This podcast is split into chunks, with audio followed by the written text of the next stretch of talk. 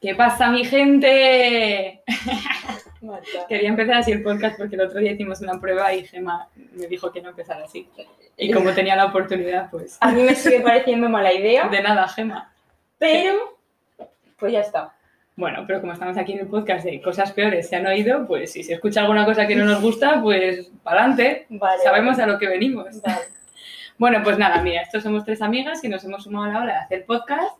Y nada, aquí estamos en el tercer intento, pero veréis que es el programa número uno porque la verdad es que han sido desastrosos.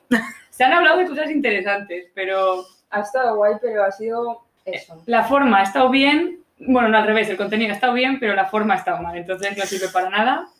Y hoy venimos ya preparadas. Hoy venimos con, to- con todas las secciones de cada una, cada una va a presentar una sección y bueno, pues esperamos entreteneros. Habla Lina que estás callada. Pues sí, porque no tenía mucho más que aportar a la conversación. ¿Está correcto? Así que... Pues si quieres empezar tú, decir que bueno, que será un podcast de, de mil cosas que se nos irán ocurriendo pues según nos vaya apeteciendo. Pero casualmente hoy nos hemos coordinado en que... Va a ser todo muy cinéfilo, la Sí. verdad. yo por- O. Al principio no, pero luego sí. ya Pero sí. luego vamos a siempre ya- enlazar, vamos a enlazar. Venga, va, pues estamos cuéntanos, a ver. A ver, yo mi sección hoy puede salir mal, pero no pasa nada. El otro día yo iba caminando em, por Valencia y entonces eh, escuché una cosa que resume muy bien lo que es entrar a la fase adulta a los 20 años, que es lo- la generación que estamos viviendo ahora mismo nosotras. Ujú. Eh, bueno, la frase igual no la entendéis mucho al principio, pero bueno, eh, dijo exactamente, eh, era un tío que estaba sentado con sus amigos y dijo, es mi madre, debe ser sabia, ¿no? Como que eh, para mí, en plan, tiene sentido, en plan de, como que a los 20 años te, te preguntas todas las cosas y como que todo lo que tú tenías de base, de en plan, tus padres te dicen que esto es blanco, esto es blanco, Eh, tus padres te dicen que esto es verdad, esto es verdad. Entonces ahora es como, como que sientes incertidumbre por todos los lados. Entonces me hizo mucha gracia, en plan, como que el tío estaba desesperado, como diciendo, si no tiene mi madre la Claro. relación, ¿quién la tiene? En plan, Si ellos no saben qué. Pero eso es muy peligroso porque, claro, luego, ahora que, que igual es un poco lo que vas a decir, en plan, ahora que estamos creciendo, estamos viendo ya como un poco la otra parte, aún nos queda. Pero estamos viendo un poco la otra parte y dices, hostia, que luego la gente es padre y madre sin tener ni puta ni idea de puta nada. idea, Ni la razón, ni, ni tener dos dedos de frente. Entonces, hostia. Pero realmente os pensáis que vuestros padres a fecha de hoy siguen teniendo alguna idea? Esa es la pregunta. Yo sí. creo que al final Sí, no. Tenemos la sensación. am- yo, conforme van pasando los años, me da la sensación de una cosa. Parece que los demás siempre saben y siempre están preparados. Y creo que al final estamos todos exactamente Sí. igual de perdidos. Y, sí, sí, en general, exactamente. Y que incluso tus padres, aun con todo lo que saben y, lo que, y la ventaja que te A ver, llevan, los años hacen claro, a una persona. Está obviamente. claro, pero aún así, o sea, yo creo que nunca terminas del todo de, no, de hombre, asentarte. no puedes abarcar todo el conocimiento de, Del no, no, sí, está claro, pero Lo que pasa es que yo creo que muchas veces opinamos y la tendencia, siempre se opina mucho sin saber, pero ya últimamente más.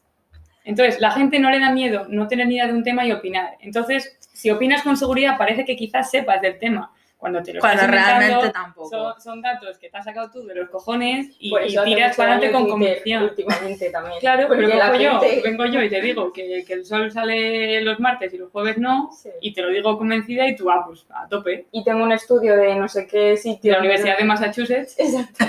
y para adelante y como, como lo citas en el TFG. Sí.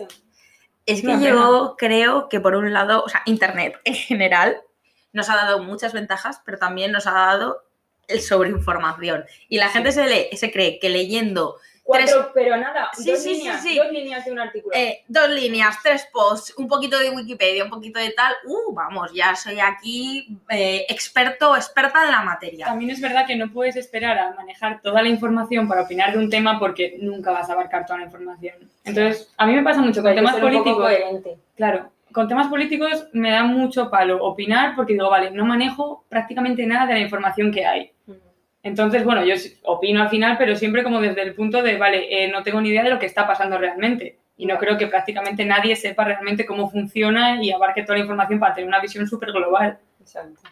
Yo lo que os quería preguntar es cómo estáis viviendo vosotras vuestra, eh, o sea, vuestro inicio en la edad adulta. Yo, por ejemplo, creo que nos dan como rienda suelta, ya puedes trabajar ya te tienes que empezar a pagar tú tus cosas, ya no sé qué, pero yo, por ejemplo, mi madre me sigue comprando los calcetines. En plan, no me he comprado yo un par de calcetines en mi vida. Las bragas desde hace poco, pero los calcetines. Mira, peor que yo, ¿sabes? Que mi madre a veces se compra las bragas, luego le vienen pequeñas y, ay, toma para ti, ¿sabes? Eso es todavía más triste de dar las bragas de tu madre. Bueno, Yo O lo veo perfecto. Pobre. Pero da mucha pena, que me ha pasado ahora. Da la- pena, da pena tirarlas, ¿verdad? Al hacer la le maleta para irme a Burgos, claro, había cosas que tenía que tirar y he dicho, voy a recortar en calcetines y bragas. Sí, ¿no? Los calcetines con agujeros estos, al tercer probando. agujero hay que tirarlo. O sea, es llevaba una regla... los calcetines igual un año. Yo me quedaba en el uno. A ver, que es una exageración, ¿no? Pero yo qué No, sé. pero que es verdad, o sea, yo me los ponía con agujeros y era como, pues, a lavar, luego no se me ocurría tirarlos y ahora, por falta de espacio, he tenido que hacer limpieza y estoy muy triste.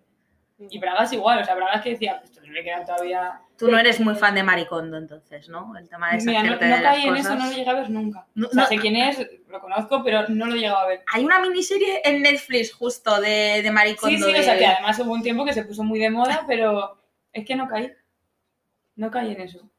que vuestras, el- o sea, las bragas, ¿qué datan de, o sea, de qué ¿De, fecha? de qué fecha da tantas O bragas? sea, yo pre- tengo unas desde los 14 años y sigo sin tirarlas porque me hacen función cuando me quedo sin otras. Entonces, y están bien. A ver, se les están- es de Calvin Klein, se les está empezando a quitar un poco lo que es la goma gorda. Me fascina que aún sigan sobreviviendo. O sea, eso Pero son bragas de calidad. Y no Claro, quiero tirarlas. No las tires nunca. Nunca. Nunca, jamás. Es que yo he de decir que, o sea, ya no uso bragas, siempre es tanga, entonces, claro, los tangas mm, son más finos, se suelen romper antes. Ay, no son tan más.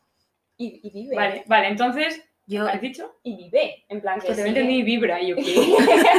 Bueno, pues. La edad adulta. La ¿Qué edad cuándo adulta, entramos? sí. ¿Qué cómo pues sí, pues si tenéis que algo más que aportar sobre vuestra iniciación en la fase adulta. Pues mira, yo creo que más que por temas económicos, es por temas de cuando te empiezas a tener que enfrentar tú a las cosas de he tenido este problema, ya no voy, oye mamá. ¿qué hago? Oye mamá, que tengo que ir al médico, ¿cómo lo hago? Que tú ya sabes cómo funcionan las cosas y ya lo haces por tu cuenta. Que esto igual sí que es verdad que se nota más cuando te vas a vivir fuera, Mm. que ya dices, no voy a llamar a mi madre porque tengo que ir a pedir cita al médico de no sé qué. Pues no. Ya se lo contaré si lo tengo que contar, pero no digo, mamá, ¿cómo funciona? ¿Qué hago? Llamo, pido la tarjeta. Entonces, estamos todavía en ese proceso. También es que nos ha venido una época un poco rara. Entonces, hemos entrado un poco en la adultez o madurez un poco a trompicones, yo creo. ¿Por qué lo dices? Por el tema del COVID, igual un poco. Yo, por lo menos, sí que lo noto como que igual. Bueno, de momento bien, ¿eh? Tampoco. Bien, a ver, eh, eh, hay una cosa que se llama la crisis de los, del primer cuarto de siglo. O del cuarto de siglo. Es esto. Lina podrá hablarnos porque ya lo ha pasado. Claro. sí, yo estaba, yo estaba mirando en Nos plan miraba de- desde arriba así como. La Lina ya está adentrándose en los 30. Sí, Correcto, o sea, es que claro, yo ahora mismo estoy en, bien, en otra etapa de mi vida. Gracias, gracias. Aún no se me notan las arrugas y las cosas. 0%, claro. No, a ver, voy a cumplir 28. Tampoco nos flipemos, ¿eh? Por favor. O sea, aún tengo los 27. Yo pensaba que eras más pequeña. gracias. Aquí estamos, que sí, nos hemos también. juntado amigas que nos conocemos muchísimo. No, a sabemos ver. los nombres y poco más. Yo soy, yo soy del 92. ¿Vosotras? 96. 96. Pues eso, cuatro añitos de diferencia. Nada, no es nada. Pero sí que es verdad que en ese tipo de cosas se notan, porque yo la fase de pasar realmente a encargarme de mis propias cosas ya la he vivido pues hace unos añitos atrás, ¿no? Claro, es que eso al final depende del estilo de vida que lleve cada uno. Eso aparte. Pero yo sí que me acuerdo que noté cuando hice el salto justamente lo que estás diciendo de los médicos y tal, de empezar ya a pedir mis propias consultas o de tener que encargarme de los papeleos de la universidad, de hacer las matrículas, de todo, de decir, ¿esto, esto cómo lo hago? Y yo pensando, ¿y esto cómo se apañaba mi madre para hacerlo? Claro. Que esa es otra, o sea, siempre, siempre es la madre la que se encarga de hacer estas cosas. Yo no sé si en vuestro Entre caso... madre y padre dices. Sí, exacto. Yo no sé si vuestros padres en ese sentido se implicaban más, pero yo te tengo que decir que el mío, cero menos 50. Por lo general no, siempre ibas a la madre y luego cuando ya era un tema así un poco más trascendental, que por lo que sea no podíamos tal, pues ya... Exacto. Pero En no porque mi preguntáramos, caso- sino porque igual llegabas al salón, lo preguntabas y, y tu padre pasaba de ti. Olímpicamente, ya. Y- No. Pero lo escuchaba y dices, bueno, pues ya se ha enterado. Ya se ha enterado, ¿no? O Por sea, ha levantado, la vista, ha levantado la vista de la tele o de lo que estuviese leyendo, me doy por, por satisfecha, ¿no? Pero bueno, ahora ya, ¿ves? Como somos adultos y lo gestionamos nosotros, pues mira. No, en mi caso, para mí, mi referente siempre ha sido mi madre. Pero vamos. De lejos, ¿eh? Qué bonito, Lina. Se ha quedado cookie, ¿eh? Pero sí, sí. Entonces, claro. Y voy a acabar, ¿vale? Y os- ya os doy paso con vuestras series, con un tema serie. En plan, ¿habéis visto la serie de Girls? Sí, con Lena Dunham, es muy ¿La has guay. visto? Vale, eh, bueno, pues es una serie que explica básicamente la edad de los, de los 20, la década de los 20. en plan, Correcto. Que, pues eso, tus amigos empiezan a tomar otra- otras, otras vías. Eso es importante también, ¿eh? Sí. Luego tú, por ejemplo, tienes fracasos en- laborales. Estamos viviendo en ello ahora. Es que eso, po- yo me he dado cuenta también un montón de, de eso, de gente que, que dices, joder, tenía un sueño de quiero ser esto y se ha esforzado mucho siempre, ha llegado a esta edad, ha visto que no lo iba a conseguir y ves que renuncia un poco a su sueño y se dice, vale, pues, pues si no puedo alcanzar esto, me conformo con esto y dices, hostia. O que lo ha idealizado, que eso también pasa. Idealizar Claro. una cosa que cuando realmente te ves en, en el sitio donde tú esperabas llegar, dices, pues esto no era lo que yo Claro, esperaba. pero en el caso de lo que yo he visto es más de no voy a llegar a ser eso, porque tal y como están las cosas, no voy a poder vivir de, de esto que me gusta, porque es muy Es que precario. la precariedad, justo iba a decir la precariedad ahora Claro, mismo. y eso sí que es verdad que lo he empezado a ver mm, concretamente este verano. Más o menos, No. Pero sí, concretamente este verano. Por tu, en tu círculo cercano, ¿no? claro, Que y dices, que no- joder, tío, qué pena que la gente que, que dice, me encantaría vivir de esto, y dices, joder, encima se te da de puta madre, podría Ya. ser muy guay, y no puedes, pues porque es que tal y como están las cosas, dices, no vas a poder vivir de esto. Que nos hemos puesto filosóficas y vamos a seguir porque quedan dos secciones. Claro, claro, claro. yo ya me Es callo. que has venido aquí dramática, pues no, claro, yo dramática no, yo pensaba hacer unas cosas, mm, decir comentarios así, no, no iban por ese tema para nada, pero vosotras os habéis puesto trágicas y ahí os he dejado. Porque estamos, estamos en Así crisis. que, Ale, Eso es, eso es verdad. Venga, dale, Pero bueno, dale. ya, va cambiando ver, de tema, pero queriendo cerrar un poco eso, lo que había Breve, comentado. breve. Sí, breve, breve, muy breve. Eh, pues lo que había comentado de que al ponerme a, estu- a estudiar esto, sí que me di cuenta que la gente de ciencias sociales o la gente que está en carreras de ingenierías y tal tiene otra perspectiva totalmente diferente de que sí hay una mentalidad de voy a encontrar trabajo. Igual no sé de qué, pero sí que hay mucho más esa mentalidad que la mentalidad que yo me encontraba en, en letras en general. Mm. Y eso era un poco la, la reflexión que Lo quería comparto. dejar. Ahora haznos reír. Ponte de payaso triste, Payaso. payaso alegre. Arlequín. Pues a ver, cambiando un poco de tema, eh, pues a ver, estábamos pensando en hablar acerca de, de series y cosas que, que, bueno, que nos puedan gustar. Entonces, yo la que trae- eh, traía varias series pensadas, pero la de Big Little Liars es una que hemos visto a las tres y que sí que nos ha molado. Entonces, para por comentarlo. La verdad que sí, no sé, a mí todos los personajes femeninos son muy guays. La verdad es que la vi hace tiempo, pero me mola porque es como muy. Un poco empoderamiento femenino también de series solo de chicas. ¿Sabes? No sé, me mola mucho. En ese sentido también Girls también funciona muy Porque bien. esa, esa justo no la vi. O sea, que has comentado a antes, mí me Gema. pone un poco nerviosa la protagonista porque es como que eh, está, es muy desastrosa, la, muy desastrosa. Justo en ese sentido, pero sí que ha- habla de temas en plan bastante, pues que con los que te encuentras, básicamente. Justa- justamente exagerar ese tipo de situaciones es, eh, o sea, forma parte de la gracia de la serie por demostrar eso, que, que, bueno, tanto lo perdidos que estamos como generación, como lo mal que está todo, no sé, pero sí, entiendo lo que vas porque a mí había cosas que también me ponía un poco nerviosa, el narcisismo ese Sí. que tenía de esperar de que todo el mundo fuese detrás de ella y que las cosas le tenían que pasar porque sí. Pero también es como, me parece como una crítica muy boomer respecto a los millennials y la generación Z. ¿Pero en qué contexto está la serie? O sea, típica Es- niña. No, rica ella con cuatro amigas, creo que son como cuatro amigas, no, no, pero que están, o sea, que no tienen pasta para nada. En plan, está la típica, hay una, hay una que, mm, que lo tenían todo como perfecto, en plan, el novio desde el instituto, se iban a casar, iban a tener hijos, y de repente novio... y que ella es súper controladora luego. de su vida, siempre lo Sí, tiene todo súper ordenado, medido. perfecto. Hmm. Y entonces ya llega un momento en el que no sé por qué mm, lo corta con el novio y es fracaso hacia abajo. Claro, o sea, son como cuatro amigas y cada uno con un perfil un poco que al final Sí, tú lo sí. ves y dices, pues todo el mundo conoce a una persona en esta situación. Sí. Bueno, a darle Bueno. A, la, a la sección Express. Bueno, Express o Sí, no, no, yo lo cuento rápido. vale.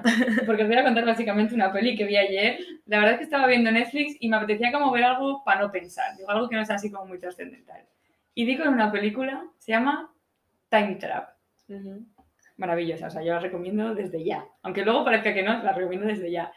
Y básicamente, mira, me coge dos conceptos que, que es que gustan a todo el mundo y no fallan, que son los adolescentes y los viajes en el tiempo. Ah, vale. Qué guay. Es que solo con eso ya las tengo enganchadas, ¿a que sí?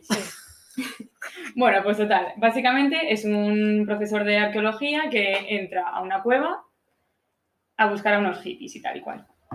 Y bueno, pues como desaparece un poco, eh, dos de sus alumnos, que tendrán pues mm, 16 años, Desaparece un poco. un poco, un poco, Un poquito solo. pues dos de sus alumnos deciden ir con la hermana pequeña y un amigo. O sea, la hermana pequeña tendrá 8 años y el amigo, pues por ahí. El amigo se llama. Furby, eh, que es como el típico personaje así, ay, el niño gordito, qué gracioso. Físicamente se parece al, al personaje de Harry Potter, que es la rata de Ron Weasley. Vale, Scrabbles. Sí, pero, pero al personaje cuando es persona. Vale, sí, cuando, sí, sí, cuando Así, no es la con- rata, Pero con vaya. 8 años. Bueno, Vale. o como alguien se tiene que quedar fuera para por si acaso, eh, dejan al niño. Que ya ves tú qué va a hacer el niño si pasa algo. Era Neville, ¿no? Neville Longbottom, No, lo que tenía la rata. Y No. yo me considero que me gusta. Se llama. El, ¿Verdad? Es verdad. Ahora no me acordaba yo del nombre. sí. Vale, pues dejan al chavalillo fuera. Total, eh, ellos entran en la cueva, bueno, pues empiezan a hacer rappel hacia abajo tal y se les rompe la cuerda. Oh, qué pena. Eh, eh, no sabe nada del niño, de repente una dice, venga, pues trepo para arriba, tal, sub. Los diálogos son basiquísimos. Mm. Eh, suben, sube la chica, de repente asoma la cabeza y el mundo exterior ha desaparecido. Ha venido el apocalipsis, eh, no hay mundo Qué exterior. locura. Entonces vuelve a entrar y luego, total, que viendo las cámaras de unos y de otros, porque el niño fuera estaba grabando, ah, porque se encuentra el niño muerto dentro de la cueva. El niño. El- El niño había entrado, lo estoy explicando un poco mal porque se nos acaba el tiempo. Pero podemos seguir grabando después, no pasa nada, Marta, Sí. tranquila. Eh, el niño entra a buscarles por otro agujero, se cae y se, se descogollenta un poco el cuello. Entonces está grabando, entonces ellos ven que lo que ellos querían, que básicamente llevaban eh, una hora dentro, cada minuto dentro de la cueva son como 100 años fuera de la cueva. O sea, han juntado el universo con una cueva. Entonces eh, llega un punto, bueno, empiezan a intentar salir de allí, claro, fuera del universo ya, o sea, el mundo ido a la mierda. Sí, sí. Ya no puede vivir nadie. Entonces, existe una cueva. claro, entonces dentro de la cueva el tiempo se para. Entonces, claro, ahí al final hay una mezcla de, de- de neandertales que, que están tan mal hechos que parece un señor de 40 años llegando de fiesta un domingo sin haberse duchado. Básicamente, ese es el personaje Vaya tela. Juntándose con, con- con batallas de la Edad Media y bueno, total, se empiezan a liar allí unos con otros, no sé qué, no sé cuántos, que acaban saliendo y se van a Marte a vivir todos. Ah. Recomendable 100%. ¿Cómo llegan a Marte? A través de agua. O sea, como que por el agujero por el que iban a salir, de repente eso es agua, sube una, Madre parece que se ha muerto, sale disfrazada de Transformer, vuelve a subir y se van todos a Marte. Pero qué fumada de película. ¿Y Brutal. tú recomiendas eso? 100%. Si tenéis una hora y media, por favor, tenéis que verla. La cara de escepticismo de Gema es. No, no sé, Recomendable pero sí. 100%. Y con esta bonita recomendación, decir que se nos ha acabado el tiempo Nos despedimos. y no podemos grabar más porque solo nos dejan media horita. Sí, sí, sí, o sea, tenemos el tiempo súper controlado. Pues Adiós. nada, Ay, hasta Adiós. luego.